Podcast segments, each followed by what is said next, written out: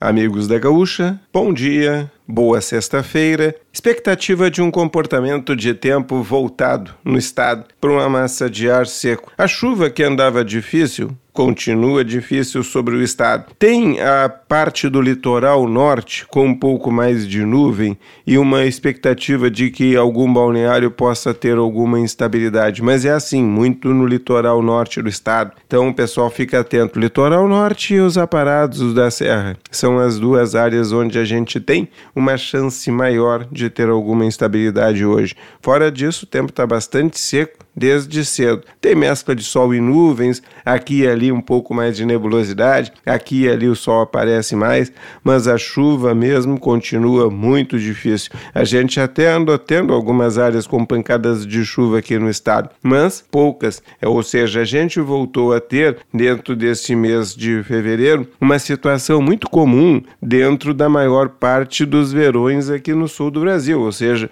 uma dificuldade muito grande com relação ao ocorrência de pancadas de chuva. Sim, porque a gente tem dificuldades crônicas no verão com relação à chuva no estado. Eu costumo dizer que em cada 10 anos a gente tem três, é, no máximo três anos onde a chuva é com boa intensidade. Nos outros sete anos a gente tem falta d'água por aqui. Então o tempo está seco para o dia de hoje, com exceção de, alguma, de algum balneário com uma chuva rápida. E a expectativa fica por conta de um comportamento de tempo que traz para o estado um ar mais seco ainda amanhã e amanhã inclusive abrindo um litoral. Na segunda, no domingo para segunda-feira é onde a gente tem alguma chance de chuva um pouco maior por causa de uma frente fria associada com áreas de instabilidade. Então, no final da segunda até domingo, até no final do domingo, melhor dizendo, até segunda pela manhã, a gente pode ter alguma chuva aqui no estado. Depois também volta o ar seco, porque a metade da semana que vem